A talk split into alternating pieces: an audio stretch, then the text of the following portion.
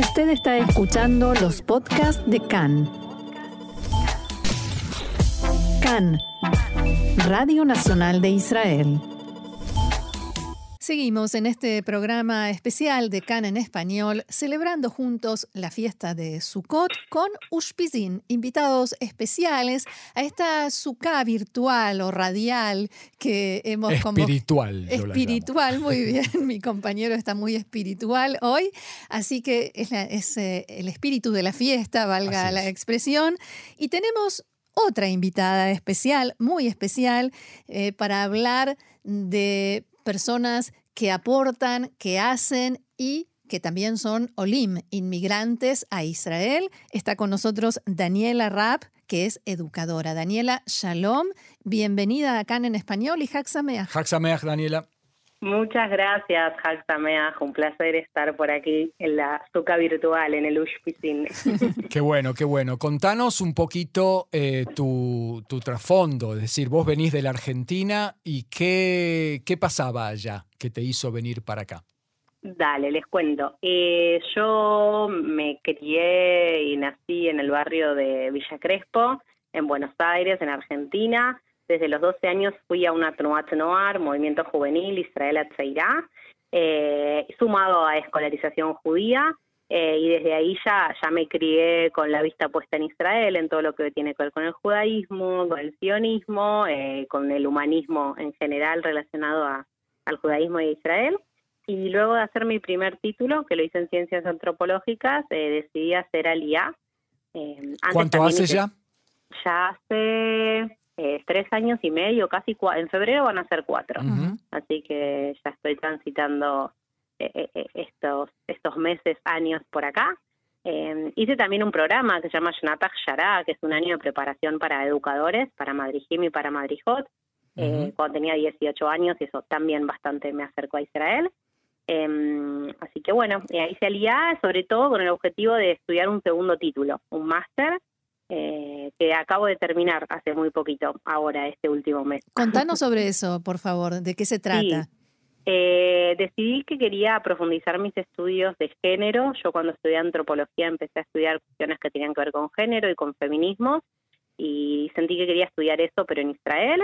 Y averigüé universidades, la que más me gustó del programa de estudios fue Bersheva, así que hice aliá, hice, yo tenía hebreo, así que hice Allá fuiste. Y fui directo, sí. O sea, hice febrero de 2019 al IA y octubre de 2019 ya estaba en la universidad. Em, así que bueno, fue un proceso largo. También, no es por más de cura tiene hebreo, el hebreo no es fácil, pero sentí que fue también una manera de aproximarme a la sociedad israelí, ¿no? Estando en la universidad eh, con personas que, que nacen en este país y estudiando textos de personas que escribieron eh, académicas de este país, como que la verdad que fue una súper experiencia a nivel CLITA, eh, sobre integración, sí. Totalmente, sí. Ahora, terminás un máster en estudios de género y ¿qué se puede hacer? ¿Qué haces con eso aquí en Israel? Eh, bueno, en principio es, es, decir que yo tengo una, un profundo conocimiento, digamos, en teorías feministas y de género y como yo me defino, eh, como antes le dije, como educadora, eh, creo que para mí el camino tiene que ver por la educación con perspectiva de género. Em, eh, por ejemplo, ahora hoy en día trabajo en la Tenua y el movimiento juvenil, y coordino ese programa que yo hice hace un año.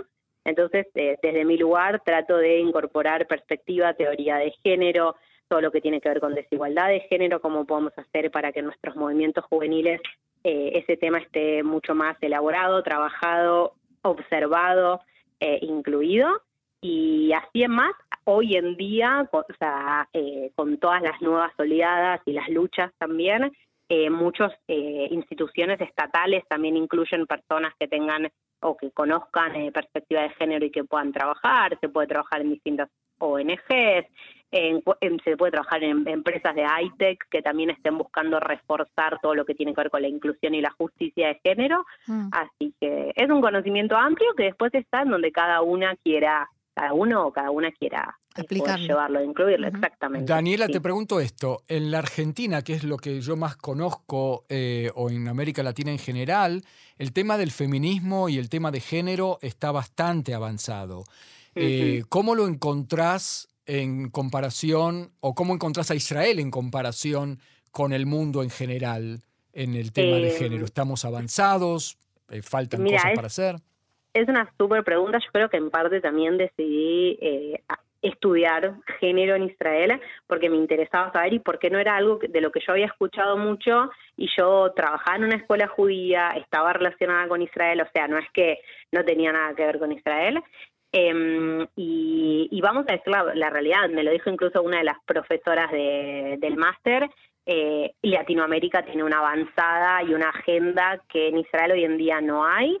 Sin embargo, al, al- también eh, me pude eh, pude exponerme, como se dice en hebreo, le a, a un montón de, de movimientos, un montón de actividades, eh, bueno, a, a todo O sea, lo que sí tiene hay una movida política. importante acá en Sí, Israel, ¿no? Sí, sí, pero voy a decir la verdad, cuando yo empecé a estudiar género y decía que iba a estudiar Migdar, la gente me decía, ¿vas a estudiar Midbar, tipo estudios del desierto? Le digo, no, Claro, no no, te. Em, no, no me entendían. O sea, en la burbuja de lo que tiene que ver con movimientos de jóvenes, con movimientos queer, LGBT, que a mí me, me gusta encontrar y buscar, y por fuera, eh, ahí es como más relacionado a la mujer y no tanto a los feminismos. Eh, ¿Dirías que la los- los sociedad israelí es un poco más conservadora, quizás influida por este tema de religión y sociedad? Diría que sí, no, sí, no, porque di- diría que mm, hay muchas cuestiones que están eh, garantizadas desde un lugar, o sea, Israel tiene unas bases de, de- de- de leyes, de leyes y derechos socialistas, que no nos olvidemos, entonces hay muchas cuestiones que quedaron trancadas en, bueno, ya tenemos igualdad desde el lugar más que a esas bases socialistas allá por los años 30, 40, 50, eh, pero que hoy en día hay que reformular eh, y muchas veces eh, es, es una agenda que hay que imponer, pero creo que Israel ti- tiene una apertura a hacerlo. Es verdad que también hay sectores más conservadores, no solo religiosos, hay muchos movimientos también de mujeres y feministas dentro de la religión, eh, pero sí, sí, eh, es más difícil de avanzar la, la agenda. Eh, Ujú. pero, pero hay apertura, hay escucha. Eh, también Israel no solo tiene esa cuestión, también cuando, cuando yo, cu- cuando estudiamos feminismos, también nos damos cuenta que no es solo una cuestión de una sola identidad, sino que tiene que ver con la interseccionalidad. ¿Qué es la interseccionalidad?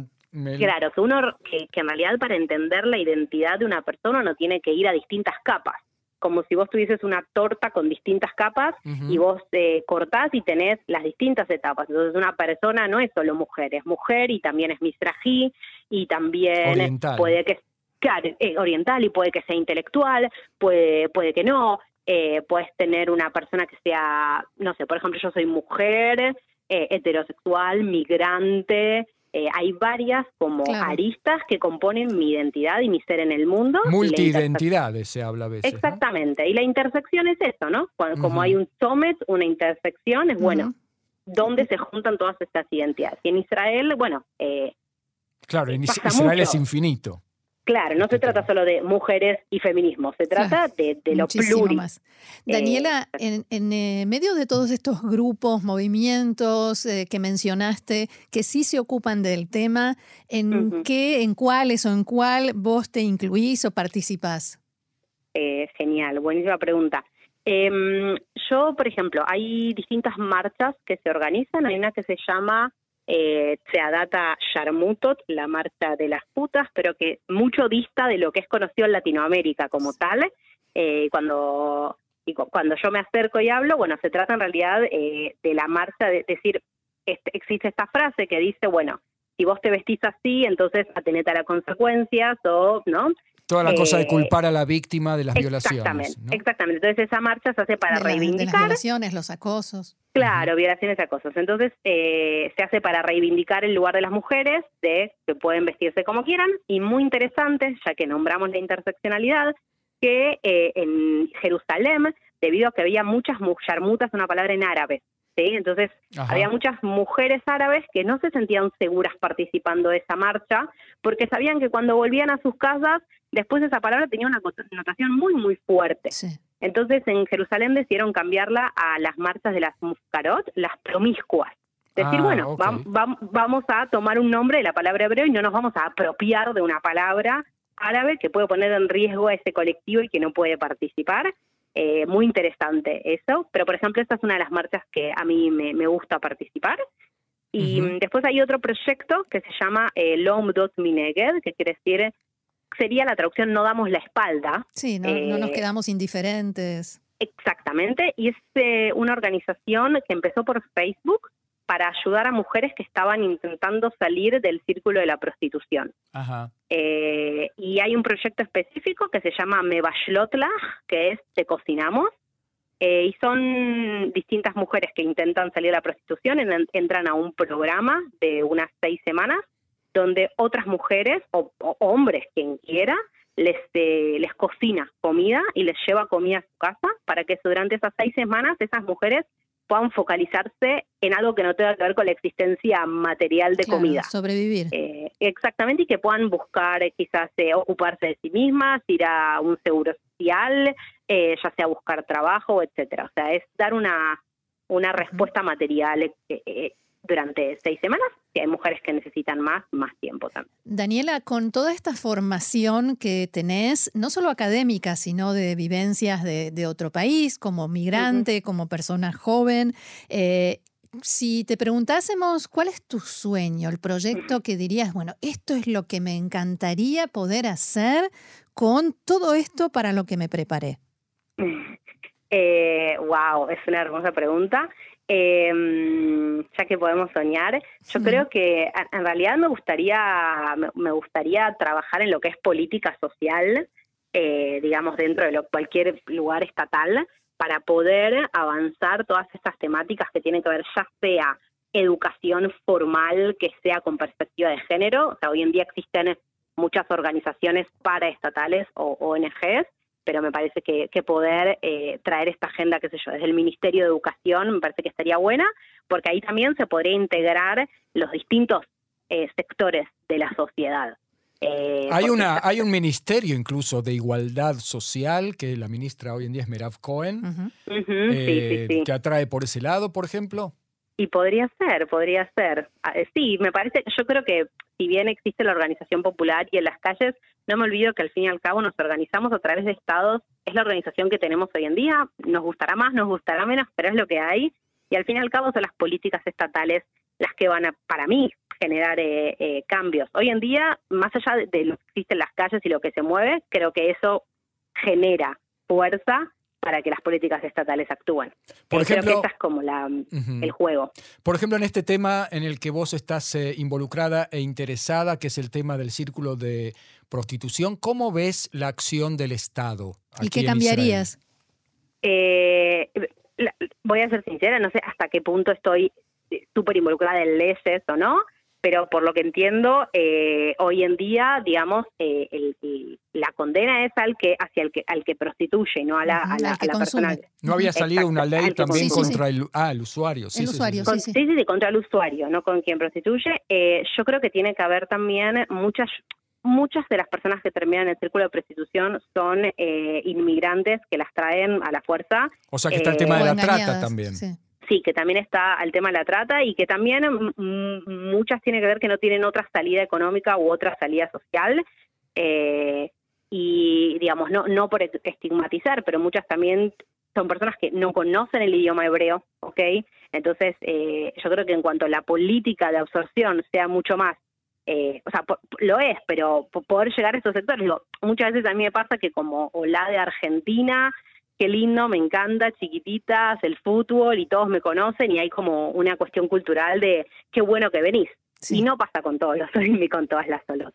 No pasa con todos los eh, países de origen. No, no, no, no, no, no, no, no, Entonces eh, yo creo que, que, desde ahí también, eh, creo que también tiene que haber una política educativa de, digamos, de cómo tratar, de, dónde está puesta la, la sexualidad, eh, de, lo que implica eh, pagar por acceder a, sexo, eh, de, lo que es el cuerpo. yo creo que tiene que también que ver con, esa con esa educación y sobre todo si, si, la condenas hacia los consumidores con la con la educación a los consumidores, ¿no? Desde ese lugar. Me parece que también, ¿no? Es como todo va de la mano, la política estatal, pero también la educación, pero también la cultura, ¿no? Sin duda. como podemos desde ahí. Muy bien, Daniela Rapp, educadora. Mientras tanto, hasta que podamos volver a llamarte y eh, entrevistarte como la ministra Daniela Rapp, te agradecemos muchísimo que hayas compartido con nosotros eh, todas estas vivencias y experiencias y te deseamos Haxameach. Haxameach. Haxameach, muchas gracias por dejarme soñar también. Gracias, Gracias Shalom. a vos. Chao, chao. Shalom, bye bye.